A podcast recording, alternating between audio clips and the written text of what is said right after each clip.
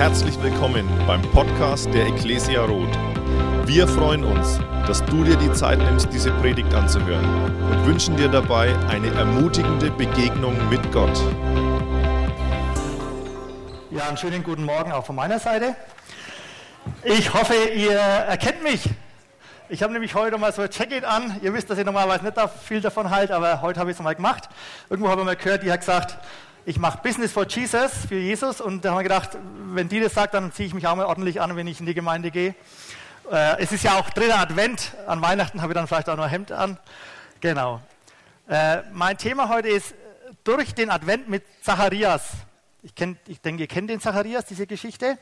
Und am Freitag, also vorgestern, war der Tobias, der Tobias unser mittlerer Sohn, 24, bei uns mal wieder zu Hause, weil er hier im Gym gepredigt hat. Und äh, seine Freundin, die er nächstes Jahr heiraten wird, die hat mich dann gefragt, wie ich das so vorbereitet habe, Jörg, was predigst denn du? Da habe ich auch gesagt, ja, mit dem, mit, mit, durch den Advent mit Zacharias. Und hat gesagt, ja, was ist denn das Ziel deiner Predigt? Dann habe ich geschaut und gesagt, oh, ist, ich, was ist denn das Ziel meiner Predigt? Ein wenig so gemütlich, halt Weihnachten, ein wenig mit Katzen und so weiter und so Zeug. Und ein wenig die Engel und so. Nee, nee, äh, es ist dann schon ein Ziel noch rauskommen.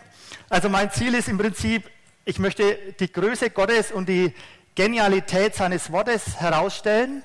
Und ich möchte anhand der Geschichte mit Zacharias aufzeigen, wie das Leben mit Gott so aussehen kann und möchte zur Nachfolge ermutigen. Schauen wir mal, ob wir es heute hinkriegen. Und wir wollen uns davor eben diesen Lukas anschauen, der das geschrieben hat im Lukas-Evangelium. Er ist die, der Einzige, der über den Zacharias schreibt, äh, zumindest der Beginn vom Johannes den Täufer so, in der Art mit der Geburt. Und äh, ich lerne am meisten bei meinen Predigten. Ich habe nämlich da also bewusst das bis jetzt wahrgenommen, dass der Lukas ja gar kein Jünger Jesu war. Äh, der war kein Jünger Jesu wie die anderen Evangelisten. Äh, Lukas war kein Israelit, er war, kam praktisch nicht aus den zwölf Stämmen von Israel, auch ganz interessant. Er war praktisch der einzige Heide, der in der Bibel ein Buch geschrieben hat. Nicht nur bloß ein Buch, sondern zwei Bücher. Lukas und die Apostelgeschichte. Und die beiden Bücher gehören, gehören auch eigentlich zusammen. Das hat erst die Kirche äh, Zeit lang später dann auseinandergerissen, das Buch. Das müsst ihr in einem Zusammenhang mal lesen. Von 1. Lukas bis Apostelgeschichte 28. Da kommt nämlich heraus, was der eigentlich uns eigentlich so sagen möchte. Und auch interessant, gerade dieser Nicht-Jude, dieser Lukas hat im Neuen Testament den umfangreichsten Wortschatz, also praktisch die meisten Buchstaben geschrieben vom, vom Neuen Testament. Ich finde, es ist echt interessant, es kommt dann beim ersten Punkt daraus, warum jetzt Gott genau einen Nichtjuden, einen Heiden, der nicht aus dem Volk Gottes ist, da so viel, ja, so viel Bühne gegeben hat. Ich finde es genial. Lukas hat Paulus auf den Missionsreisen begleitet. Er war ein Freund und der Leibarzt von Paulus. Und Paulus war ja der Heidenapostel. Das kennen wir ja, diese ganzen Briefe, die er geschrieben hat. Und Paulus, äh, der Lukas hat den Paulus bis zu seinem Märtyrertod begleitet. Und Lukas war ein perfekter Historiker. Er wollte den Dingen genau auf, die, auf den Grund gehen und wollte die exakt recherchieren. Und das hat er gemacht. Lukas wollte die Begebenheiten von Jesus, vom Beginn von Jesus, der jungen Gemeinde in einer logischen und thematischen Reihenfolge wiedergeben. Und Lukas war auch ein ganz genialer Theologe. Er war nicht als Schriftsteller nur brillant, sondern auch als Theologe. Er hat in seinen ganzen von 1. Lukas bis Apostelgeschichte 28, wollte er so zeigen, was die Heilsgeschichte so Gottes ist. Diese große Geschichte Gottes, diese Heilsgeschichte für sein Volk einmal, aber auch für, für die Gemeinde für, für die, und für die ganze Völkerwelt. Und das hat er inspiriert bekommen natürlich durch den Heiligen Geist. Das ist jedes Wort, das in der Bibel steht, vom Heiligen Geist inspiriert, das wissen wir. Und da kommt es bei Lukas so raus, das wollte ich am Anfang so sagen. Er wollte uns sagen, das Evangelium von Lukas hat, hat in Jerusalem begonnen, nicht in Bethlehem, in Jerusalem im Tempel. Und es endet am Ende von Apostelgeschichte 28, es endet in diesem Weltzentrum, in der Weltmacht in der damaligen Zeit. Das war, das war die Welt damals im, im Weltraum, im, in Rom, in dieser Weltmacht Rom.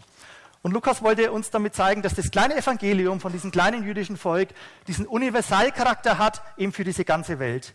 Und das Interessante ist so, es beginnt im Kleinen und endet in der Welt, geht hin in alle Welt. Und in der Mitte von diesem Ganzen, was er geschrieben hat, in der Mitte, das ist das Ende vom Lukas, da steht das Kreuz. Und in der Mitte, das ist der Anfang von der Apostelgeschichte, da steht die Ausgießung des Heiligen Geistes. Und das finde ich so genial, dass da diese ganze Geschichte, wie Gott es vorhat, so da drin steht in diesen zwei Ankern und es geht nur durch das Kreuz und geht nur durch den Heiligen Geist.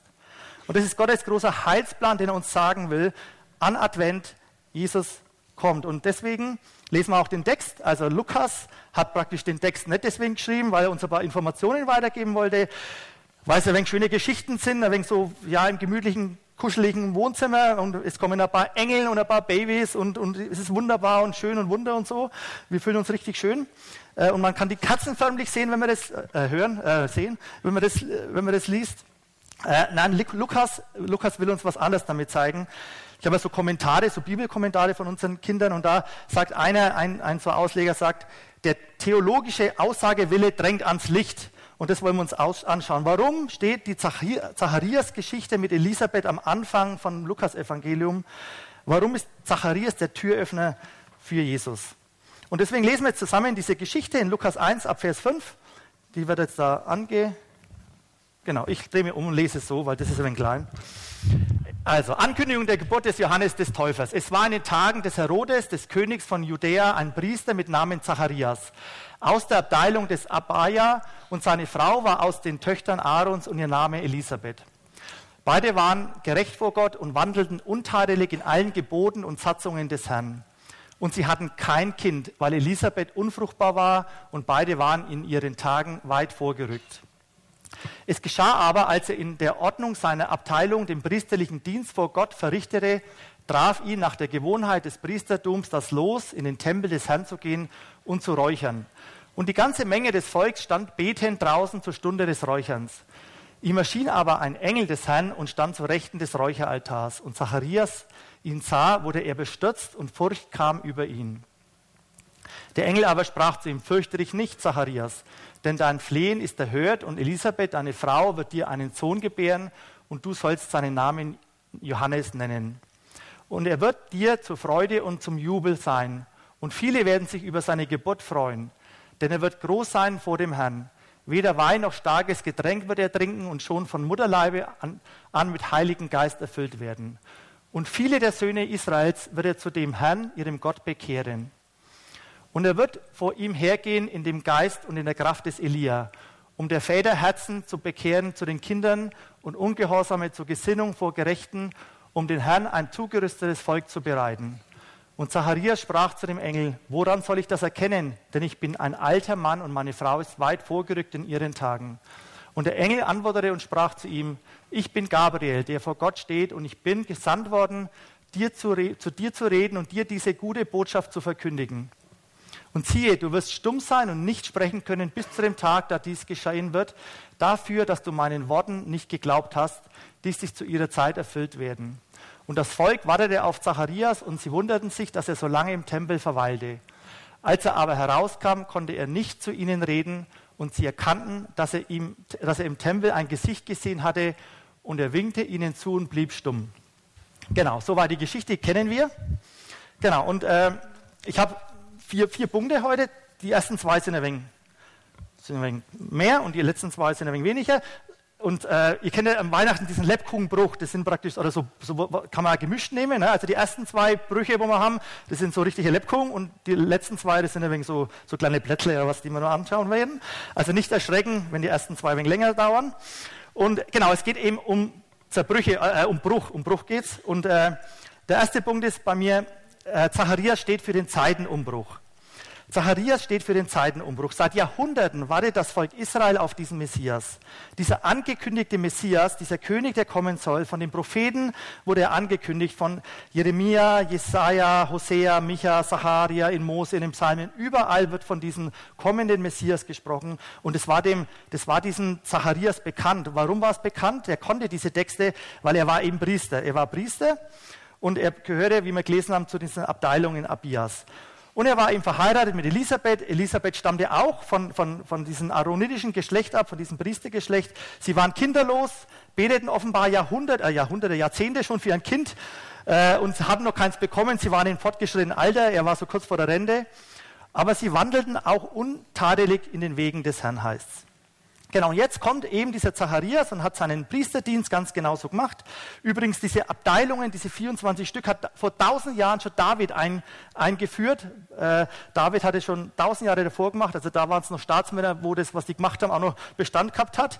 So, und Zacharias äh, war dran, dieses Räucheropfer äh, zu tätigen, und zwar dieses Abendopfer. Und Lukas will uns eben sagen, Weihnachten beginnt nicht in Bethlehem, Weihnachten beginnt in Jerusalem und Weihnachten beginnt im Tempel. In Jesaja heißt es, wird von Zion wird Weisung ausgehen.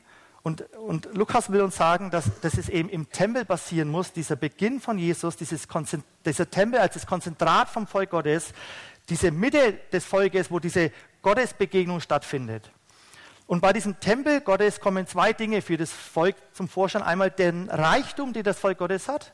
Der Reichtum kommt zum Vorschein und dann und die Not, die das Volk Gottes hat. Der Reichtum dahingegen, dass es kein Volk das hat, was Israel gehabt hat, diese unmittelbare Nähe zu Gott.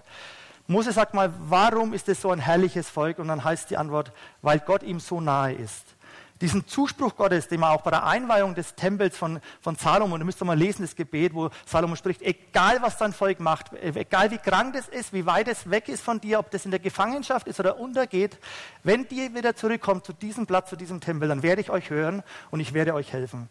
Diese absolute Gottesnähe macht, macht dieses Volk so reich. Das war das ganz besondere Volk Gottes. Und diesen Opferdienst, diese, ja, dieses, dieses, dieser Opferdienst, den da dieser Priester gemacht hat, das hat nur das Volk Israel gehabt welch ein Reichtum. Und auf der anderen Seite wird diese große Not, gleichzeitig offenbart eben dieser Tempel, diese Not des Volkes und die Not aller Völker. Das Volk war so nah dran und konnte doch nicht zu ihm. Versteht ihr, dieser, dieser Vorhang im Tempel, der das Allerheiligste vom Heiligen, von dem Ort, wo Gott ist, trennt, wo kein Mensch rein dürfte, einmal im Jahr der hohe Priester für einen kurzen Augenblick. Und versteht ihr, in dem Tempel kommt diese Tragik wird da richtig zu spürbar. Und Lukas will das im, am Anfang seines Evangeliums sagen, diese Tragik der Menschheit, diese Tragik von dir und von mir, die waren so nah dran und doch wei meilenweit entfernt. Wie, wie wenn du beim Fußball zehn Pfostenschüsse hast und doch verlierst. Und das zeigt die, diese, diese Tragik des Alten Testamentes, dieser Tempeldienst. Und nirgends wird deutlicher, wie dringend wir das Heil in Jesus Christus brauchen, als in Opfergeschehen beim Tempeldienst. Und genau deswegen sucht Gott diese zwei Personen aus, die aus dem aaronitischen Geschlecht sind, die seit ja die von Vorfahren geprägt wurden, diesen Tempeldienst zu machen und die haben das mit Leib und Seele gemacht. Und da kommt dieser Johannes der Täufer in die Welt, in diese Familie, der das gut findet, der da mitmacht, der, der, der hat es erkannt, was es bedeutet, diese Lämmer und diese Rinder zu schlachten. Und der sagt irgendwann in Johannes 1, Vers 29, sagt er, wie er Jesus sieht, das ist Gottes Lamm, das der Welt der Sünder trägt. Das hat Gott ganz bewusst so in diese Familie hineingelegt, weil genau dieser Johannes der Täufer, von dem wir es dann hören, der hat es miterlebt, wie viele hunderttausende Lämmer und Tiere jährlich geschlachtet werden mussten, um Gott ein Stückchen nahe zu kommen. Und deshalb, deshalb steht Zacharias für den Zeitenumbruch. Und wie wird es dem Zacharias deutlich? Wie wird es ihm deutlich, dass Advent kommt? Der, der, der hat jetzt ja wirklich diese, dieses Los, das ist ja auch noch was ganz Besonderes dass man dieses Räucher machen darf, das, ist, das kann man nur eigentlich einmal in seinem Leben als Priester machen.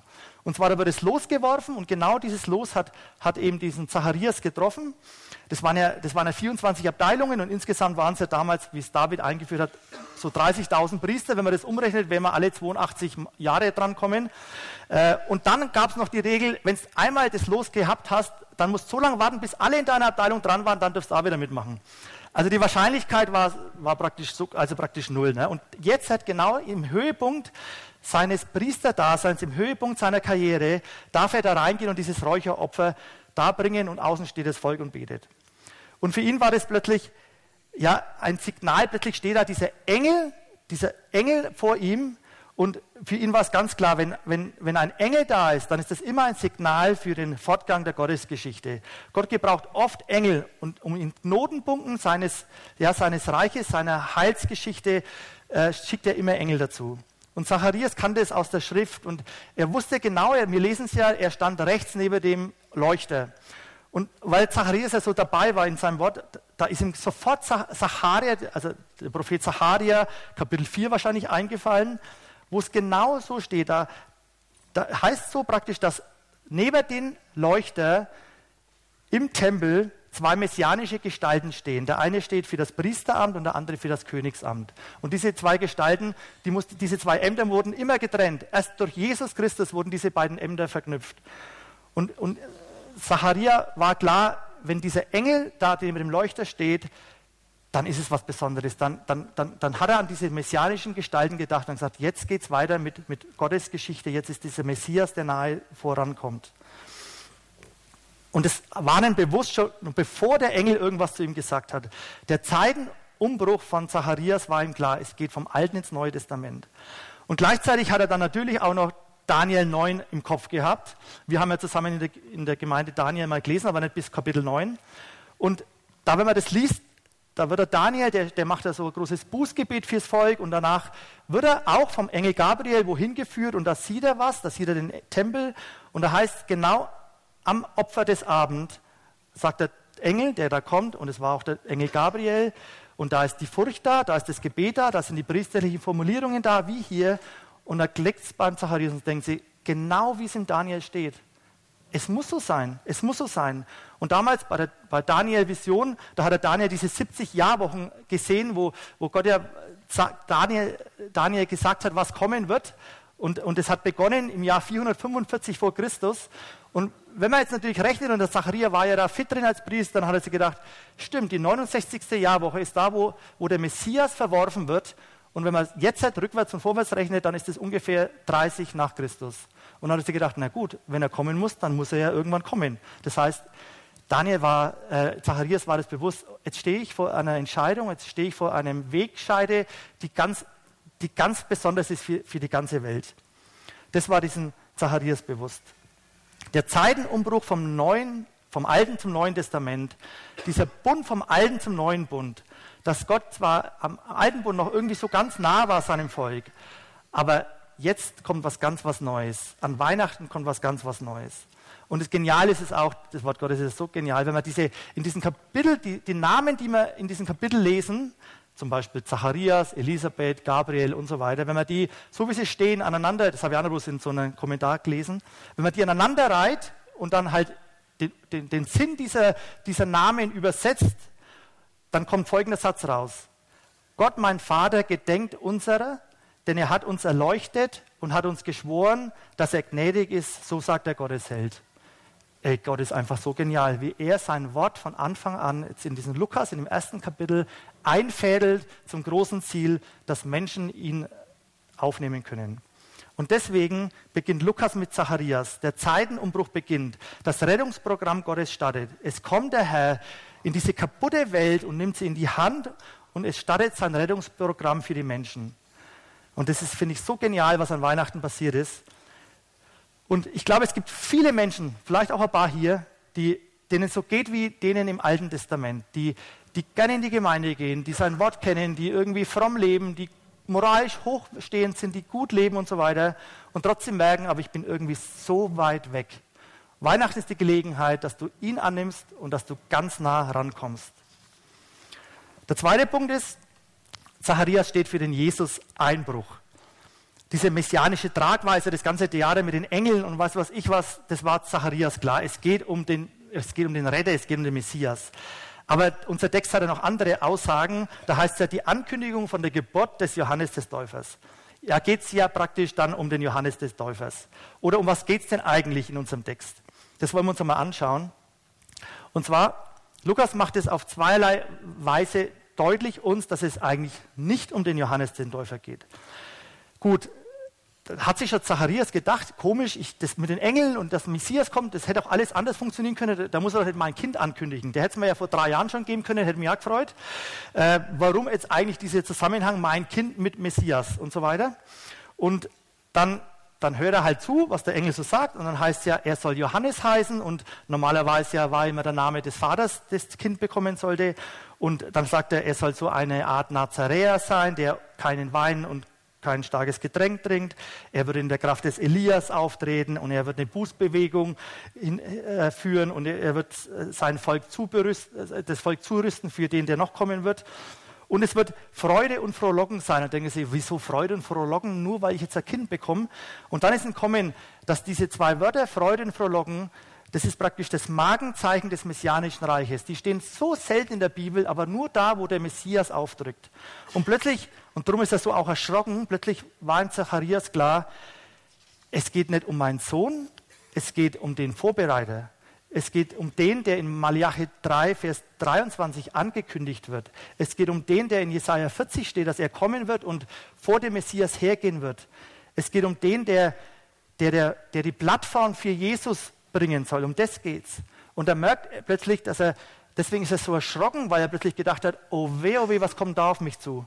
Ich, bring, ich bekomme nicht nur so einen Sohn, sondern ich bekomme einen, der, der in die Bresche springt für unseren Jesus. Und dieses, dieses Erschrockensein, dieses geistliche Zittern war deswegen, weil er erkannt hat, was das bedeutet. Es geht nicht um mich, hat er gesagt. Es geht nicht um meine Frau Elisabeth. Es geht nicht darum, dass ich jetzt ein Kind bekomme, sondern es geht darum, dass ich ein Kind bekomme und dieses Kind in den Dienst Jesu Christi gestellt wird. Darum geht's. Jesus, Johannes der Täufer war die Plattform für Jesus, der Wegbereiter. Und wenn uns das bewusst ist, dass wir Wegbereiter Gottes sind, dann dürfen auch manchmal so Erschrecken in unser Leben hineinkommen. Deswegen war ihm Zacharias plötzlich erschrocken und erschüttert, weil er gewusst hatte, was es bedeutet, wenn man konsequent Jesus nachfolgt. Das kostet etwas. Und wir wissen es ja, wie es ausgegangen ist. Johannes der Täufer wurde enthauptet. Er wurde enthauptet. Er musste sein Leben geben, genauso wie der zweite danach kommen ist Jesus. Und dieses Erschrecken im Leben, das, das geht euch vielleicht auch manchmal so. Also in ganz, ganz minimaler Dosis kann ich das von mir erzählen.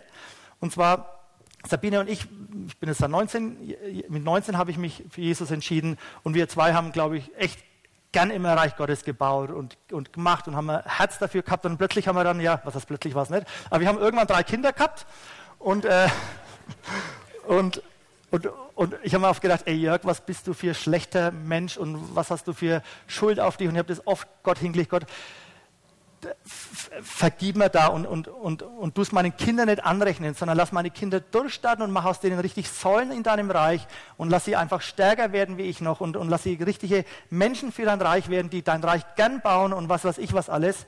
Und Schlimm ist, ich bin irgendwann erschrocken, weil ich gemerkt habe, Gott nimmt es ernst. Ne?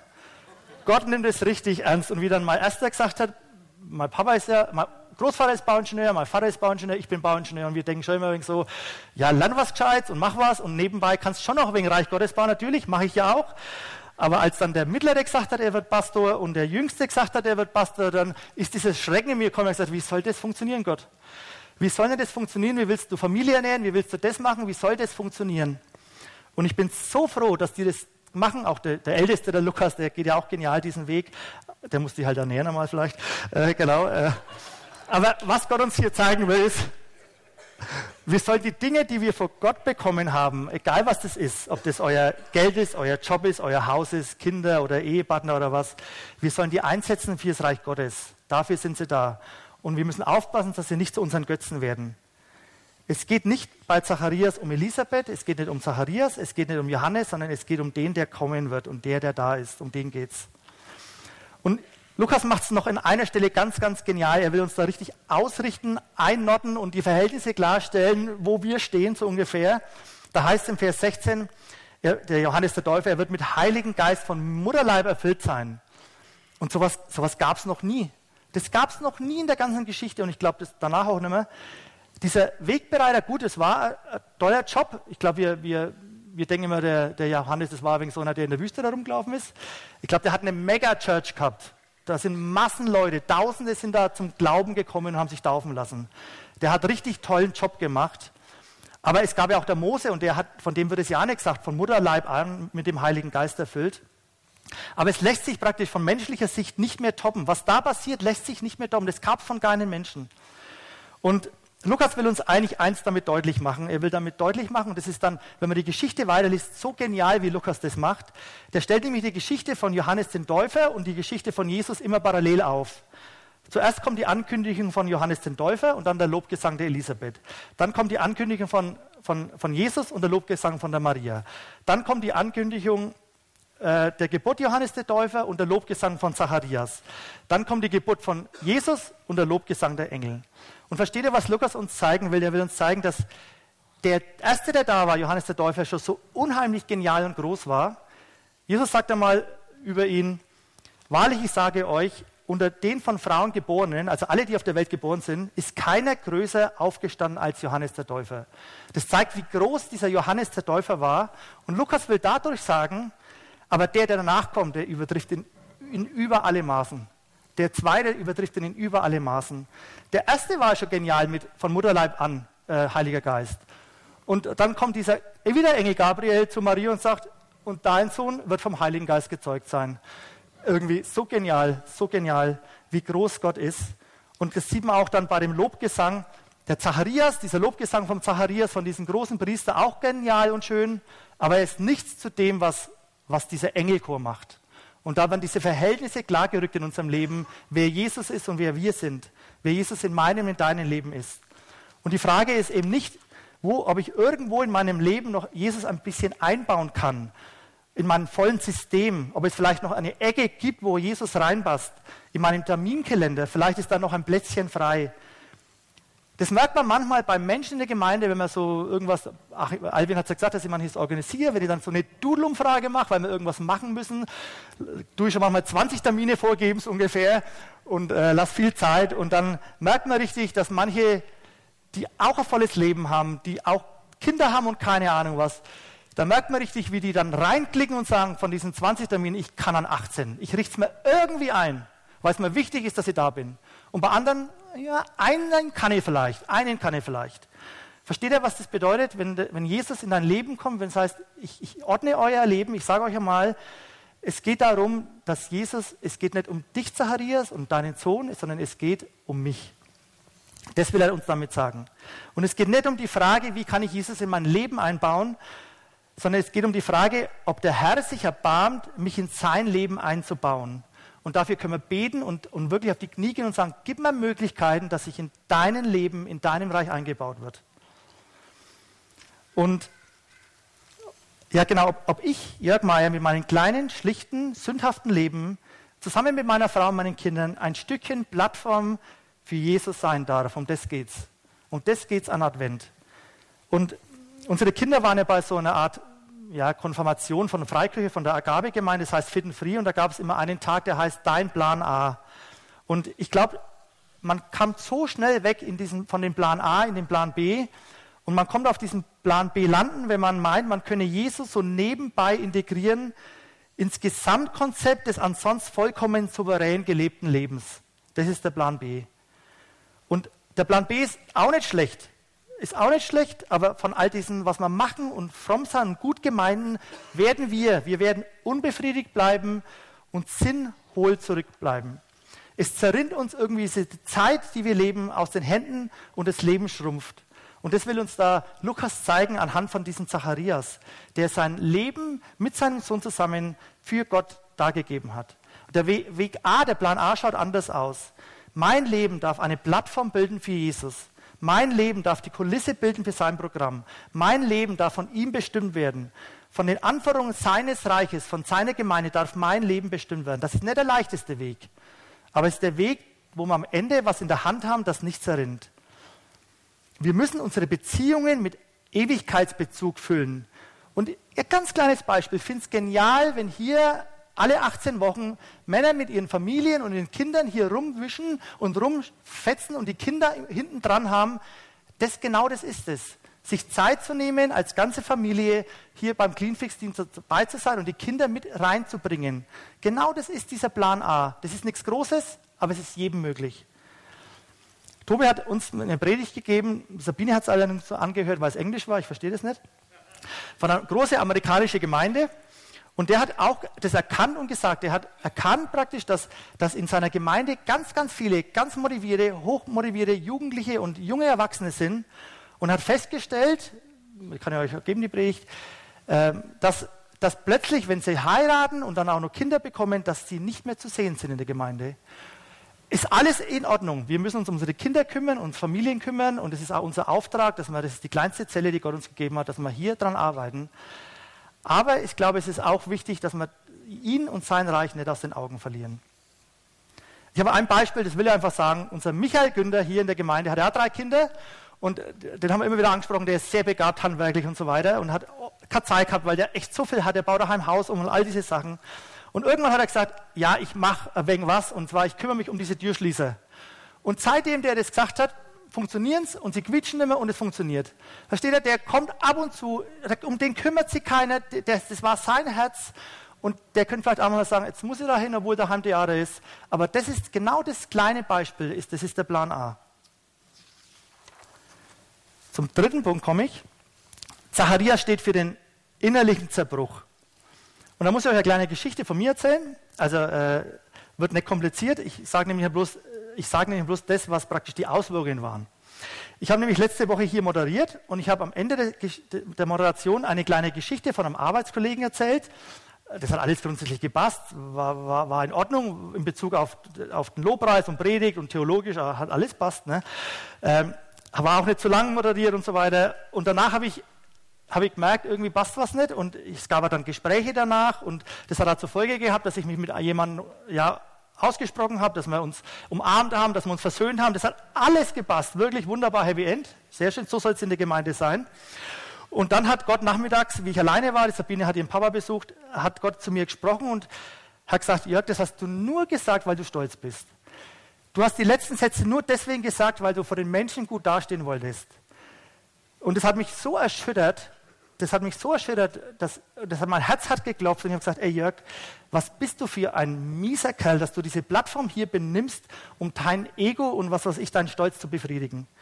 Und ich bin da wirklich ein Stückle zerbrochen und habe ja, und gedacht, Gott, danke, dass ich bin dann auf die Knie gegangen, habe gebetet. Ich war einmal schockiert über mein Wesen, aber ich habe mich auch so gefreut, dass Jesus gekommen ist und mir meine Schuld vergibt. Er hat gesagt, wer seine Sünden bekennt, die nimmt er weg. Und ich konnte durchatmen und es war einfach gut. Aber ich war mal wieder so richtig, ich war so wieder richtig innerlich zerbrochen über mich. Und es war echt gut. Das ist echt gut, vor allem vielleicht, wenn man danach predigt. Das ist echt gut, wenn Gott dann manchmal zerbricht. Das geht dann, zum Glück war die Sabine nicht da, weil danach habe ich mir leid getan. Dann habe ich gesagt, dann sage ich halt gar nichts mehr in der Gemeinde und was weiß ich was und predigen soll ich auch noch nächste Woche. Ich sage einfach ab und ich mache nicht mehr. Also, äh, gut, was die Sabine dabei war, aber Gott ist ja genauso wie die Sabine. Der hat dann zu mir gesagt, ich sage, Jörg, was, was, jetzt stell dir nicht so an, ja.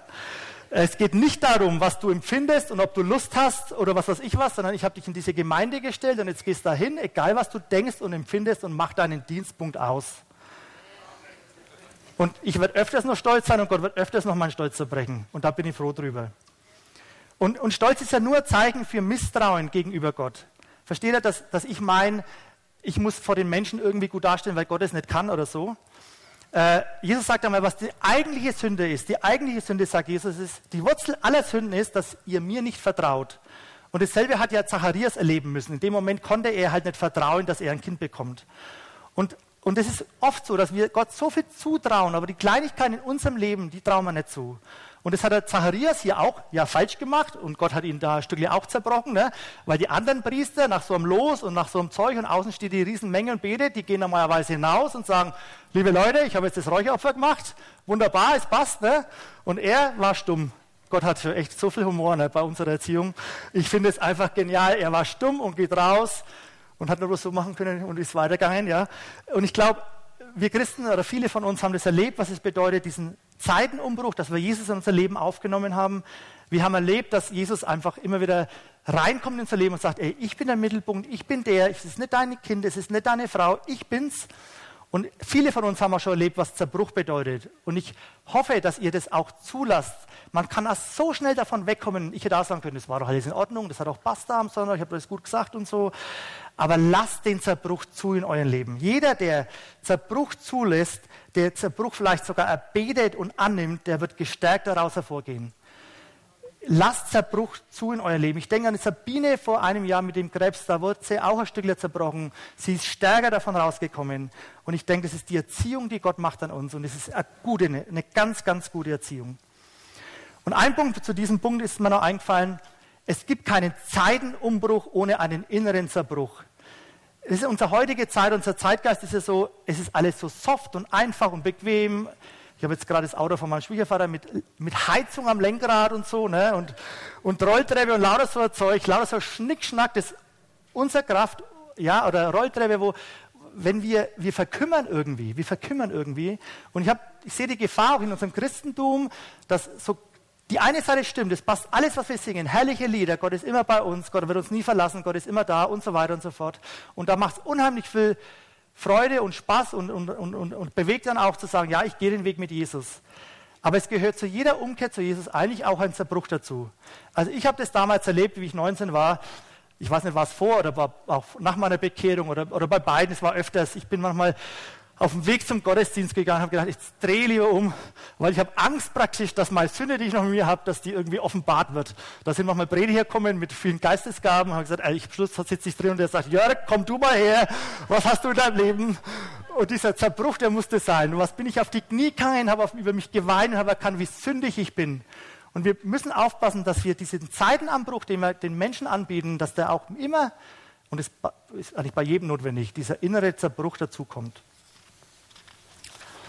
Der letzte und vierte Punkt ist, Zacharias steht für den Glaubensdurchbruch.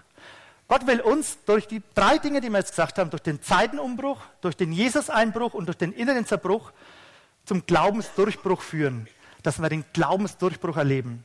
Und Zacharias hat es erlebt. Der hat alle drei Sachen aktiv angenommen und hat Gott wirken lassen. Und dann lesen wir in Vers 67, lesen wir, und Zacharias, sein Vater, wurde vom Heiligen Geist erfüllt und weissagte und sprach, der ist gewachsen. Der hat plötzlich diesen Heiligen Geist bekommen und hat geweissagt.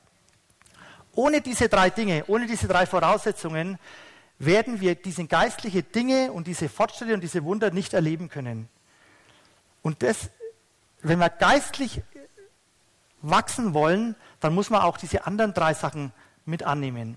Und Gott fordert uns immer da heraus, das hat der Zacharias erleben müssen, wo wir keine Mittel, wo wir keine Macht, wo wir keine Einflüsse haben. Und das ist ganz, ganz wichtig für, für typisch für Glauben. Zacharias wird da an einer Stelle erwischt, wo er nicht mehr in der Lage ist, wo er unvermögend ist, wo seine Frau nicht bloß alt ist, sondern jahrzehntelang unfruchtbar war. Die haben ja wirklich versucht, ein Kind zu bekommen und genau da kommt Gott rein und sagt, so jetzt erwarte ich von dir, dass du glaubst. Und versteht er, genau da fängt Glaube an. Und Glaube fängt nicht da an, wo wir unsere Ressourcen durchchecken, wo wir schauen, was haben wir, wo haben wir unsere Potenziale in der Gemeinde und, und tun diese ganzen Dinge zusammenführen und versuchen, das Leben irgendwie zu meistern. Ich denke das oft an, in dieser Halle. Was haben wir da für Durchbrüche und Wunder auch ein Stückchen erlebt? Nicht viele, aber ein paar. Und letztes Mal waren wir im Bauausschuss zusammen und haben festgestellt, wenn wir nicht einmal alles machen, die nächsten Jahre, was wir vorhaben, da brauchen wir locker über eine Million Euro. Und dann denken wir sich, ey Gott, wie soll denn das funktionieren? Wie soll denn das funktionieren? Und ein Ausleger sagt in dem Fall, mit der Beschlagnahmung der Unfähigen, mit der Beschlagnahmung der Unfähigen stehen wir in der Mitte des christlichen Glaubens. Wenn wir mit unserer Unfähigkeit von Gott beschlagnahmt werden, dann kann was passieren, dann kommt Frucht raus, dann geschehen Wunder. Lassen wir uns mit unserer Unfähigkeit von Gott beschlagnahmt werden und tun ja, mit unserem Leben und, und Gottes Pläne uns verknüpfen lassen und dann passieren Wunder. Und dann erleben wir diesen Glaubensdurchbruch. Lasst uns 2019 mit unserem Mangel an unserer Unfähigkeit Großes erleben. Ich denke an diese Spendenaktion. Es ist echt herrlich. Wir haben jetzt schon 20.000 Euro von den 50.000, weil wir so großzügige Leute auch hier haben. Und ich bin mir sicher, jeder, der großzügig gibt, wird großzügig, Gott großzügig antworten. Ich bin mir ganz sicher. Und es geht nicht bloß darum, dass wir, dass wir unsere Unfähigkeit erkennen und ihm vertrauen, sondern es geht auch darum, und das hat der Zacharias vorgelebt, das ist so der, ja, das ist, glaube ich, das gehört auch noch dazu, diese Treue des Zacharias. Jahrzehnte ist er in seinen Tempel gedackelt und hat sein Wahr gemacht. Er war nie im Mittelpunkt standen. Er hat immer treu das gemacht. Er war immer zuverlässig, war immer treu. Und dann hat Gott ihn beschlagnahmt. Ich denke, ich möchte uns ermutigen, dass wir dass wir diese vier Punkte annehmen an Advent, dass wir erkennen, was es bedeutet, wenn ein, ja, wenn ein Zeitenumbruch in unser Leben passiert, wenn wir erkennen, wenn ein Jesus-Einbruch passiert und wenn wir erkennen und aufatmen und dankbar sind, wenn ein, ein innerer Zerbruch passiert in uns. Und natürlich ist es immer schön, wenn wir dann diesen Glaubensdurchbruch erkennen. Und das, das, der letzte Punkt ist ja das, was eigentlich Benny letztes Mal geprägt hat, mit diesem auf dem Wasser gehen von Petrus, mit, der hat diesen Glauben, hat er praktisch erlebt, er konnte das Wunder erleben und wir wollen diese Wunder immer erleben, aber die Voraussetzungen nicht dafür schaffen. Petrus hat davor, zwei oder zweieinhalb Jahre davor, hat er seine Heimat verlassen, hat seine Arbeit verlassen und ist ihm nachgefolgt. Und nur deswegen konnte er dieses Wunder erleben. Ich habe am Schluss noch eine kleine Geschichte, ein Wunder, weil es wirklich ein Wunder ist. Manche wissen es schon von unserer Familie. Aber das passt so, wie Gott so mit Menschen, wie Gott so mit Menschen eigentlich so sein, seinen Weg geht. Eigentlich genial. Das ist auch von unserem Tobias. Äh, der hat ja in, im Büro auch studiert Und äh, wie er am Anfang vom Börre studiert hat, da musste er sich eine so Gemeinde aussuchen, wo er so Praktikum macht. Ähnlich wie jetzt der Joni das bei uns macht und der Timmy hier, hat der Tobias irgend so eine Gemeinde aus. Erst wollte er hier, aber dann hat es doch nicht so geklappt, war gut so, glaube ich. Und dann hat er so gedacht, ich gehe in irgendeine so tolle Megachurch, so irgendwie ins Ruhrgebiet, wo so am Samstag 300 Jugendliche sind und ich bin da dann der Praktikant. Wunderbar, so stellt man sich das vor. So, und dann plötzlich ruft ein Chrisis Bruder an, der, der, der Sammy, und sagt, Tobi, willst du mit mir München machen? Gemeinde in München aufbauen. Und Tobi hat gleich gewusst, das war jetzt Gott, das mache ich. Und dann ist er nach München gekommen, die haben keinen Gemeinderaum, die haben nicht einmal irgendwie ein Zimmer, wo sie sich treffen können. Der hat oft nicht gewusst am Wochenende, wo er dann schlafen soll. Der, der hat dann teilweise im Gottesdienst müssen es aufbauen, zwei Stunden davor, im, im, Hotel und wieder abbauen. Die haben keine eigenen Räume. Am Anfang, wie er begonnen hat, waren manchmal 15, 20 Leute dort im vor denen er gepredigt hat. Die Hälfte davon ist eingeschlafen, weil sie über 80 waren. Echt, das sind Leute, wir waren einmal dort, Sabine und ich, waren wirklich eine ganz, ganz kleine Gemeinde. Mittlerweile ist es schon Zeit lang her, sind es keine Ahnung was, schon über 100. Und jetzt hat er sein Studium fertig gemacht, so ähm, am September, August dieses Jahres und hat dort eine 50% Pastorstelle bekommen, so ungefähr 900, ein bisschen 900 Euro kriegt er raus.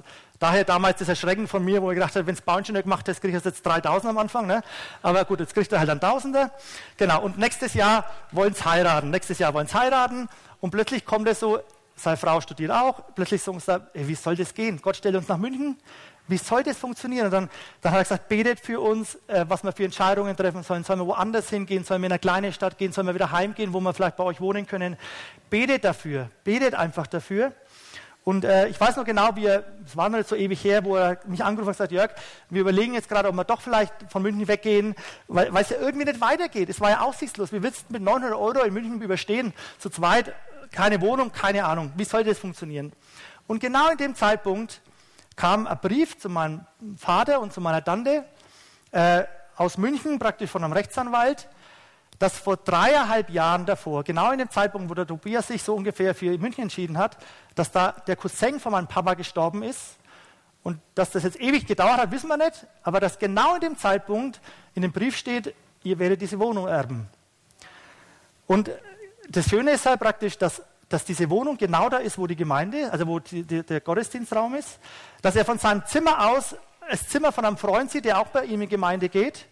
Die ist nicht doll und nicht groß, so 50 Quadratmeter, hellhörig, hat er gesagt. Gott, Gott gibt uns keine Paläste, bist du nicht. Aber Gott kümmert sich da im Kleinen drum. Wenn man treu ist, der hat, und das Schöne ist ja praktisch, das Wunder war ja schon da. Der Mann ist ja schon vor dreieinhalb Jahren gestorben. Ne? Wir haben es ja bloß nicht gewusst. Und genauso macht es Gott. Eure Wunder sind schon da. Eure Wunder sind alle schon da. Und, wenn wir diesen Weg gehen, in Treue diesen Weg, ah, dann Gott, kann Gott Gutes tun. Und jetzt singen wir, glaube ich, noch ein Lobpreislied. Ich bete noch mit uns. Vater ich danke dir, dass du so ein geniales Wort hast. Und ich danke dir, dass du uns immer wieder zeigen willst, wie, wie das, der Weg mit dir geht. Und dass ich, ich danke dir, dass du mich immer wieder ziehst und mich immer wieder runterholst und mich immer wieder von meinem Thron stößt und mich immer wieder einordest. Ich danke dir dafür, dass ich für dich da sein darf, für dein Reich arbeiten darf. Und ich möchte dich bitten, dass du mich echt da immer noch viel, viel demütiger magst und mir zeigst, wo ich da sein kann und soll. Und nicht, dass ich es dass nicht aus, aus Tradition mache und aus, einfach mache, dass ich dass es halt mache aus frommen Dienst, sondern dass ich es von Herzen mache. Bitte dich, dass du uns da alle leidest und führst. In deinem Namen. Amen. Wir hoffen, dass dir diese Predigt gefallen hat und dich in deinem Leben mit Gott stärkt. Außerdem wollen wir dich gerne besser kennenlernen.